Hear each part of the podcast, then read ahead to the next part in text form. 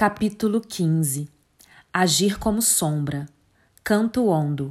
O canto profundo. A loba age como sombra. Tem um toque tão suave, um passo tão leve que pode observar sem ser observada. É sua maneira de colher informações.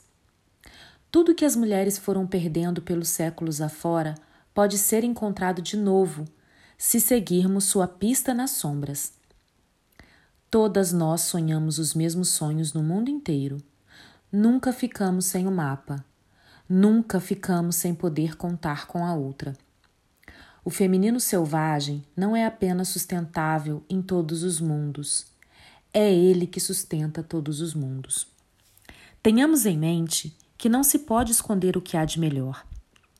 A meditação, a instrução, todas as análises de sonhos, Todo o conhecimento dos verdes campos divinos não tem nenhum valor se forem guardados para a própria pessoa ou para uma dúzia de escolhidos. Portanto, apareça. Apareça onde quer que esteja. Deixe pegadas fundas, porque você pode fazer isso. Seja a velha na cadeira de balanço que embala uma ideia até que ela volte a remoçar. Tenha a coragem e a paciência da mulher na história do urso da meia-lua, que aprende a ver além da ilusão. Não se distraia queimando fósforos e fantasias como a pequena menina dos fósforos. Não desista até encontrar a família a qual pertence, como o patinho feio. Despolua o rio criativo para que La Lorona encontre o que lhe pertence. Como a donzela sem mãos, deixe que o coração paciente a guie floresta fora. Como la loba, colha os ossos dos valores perdidos e cante para devolvê-los à vida. Perdoe tanto quanto puder, esqueça um pouco e crie muito.